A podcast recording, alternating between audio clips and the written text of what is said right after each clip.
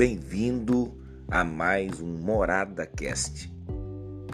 Hoje eu quero pensar com você sobre uma história que é narrada em um dos comentários ao livro de Atos, feito por um grande comentarista bíblico.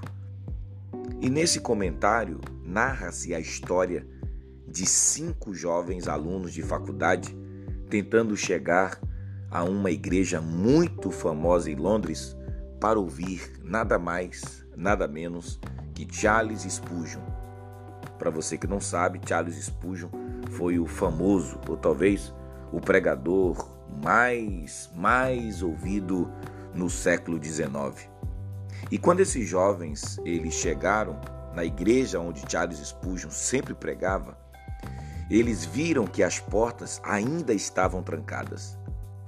Enquanto esperavam nos degraus, um homem que eles não conheciam, se aproximou deles e perguntou-lhes: Vocês gostariam de ver o sistema de aquecimento desta igreja? Veja bem, o homem disse o seguinte para aqueles rapazes: Vocês gostariam de ver o sistema de aquecimento desta igreja? Ele perguntou. Não era esta a razão pela qual aqueles jovens tinham ido àquela igreja mas concordaram em acompanhá-lo.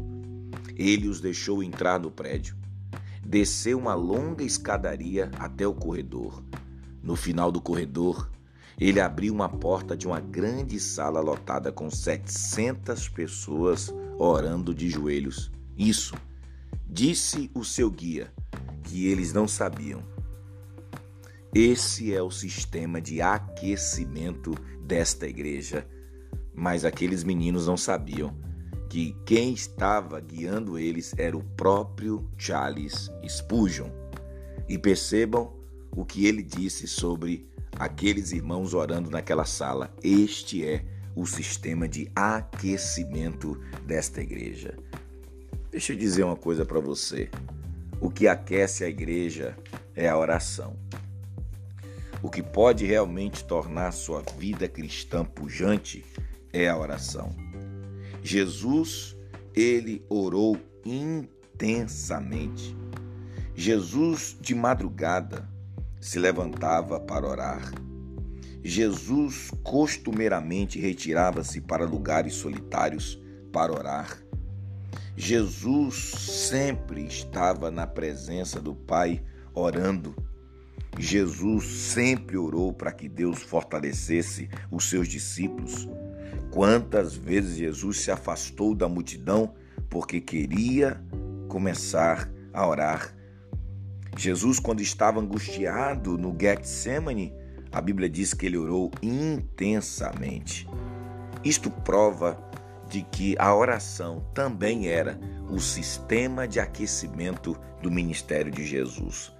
Se você quer aquecer sua vida devocional, se você quer aquecer a espiritualidade da sua família, se você quer aquecer os sonhos de Deus para o seu ministério, para a sua célula, seu pequeno grupo, se você quiser aquecer a visão da sua igreja, se você quiser aquecer o seu coração com adoração, com discipulado, com serviço, com missões, você precisa orar porque a oração é o combustível da vida cristã.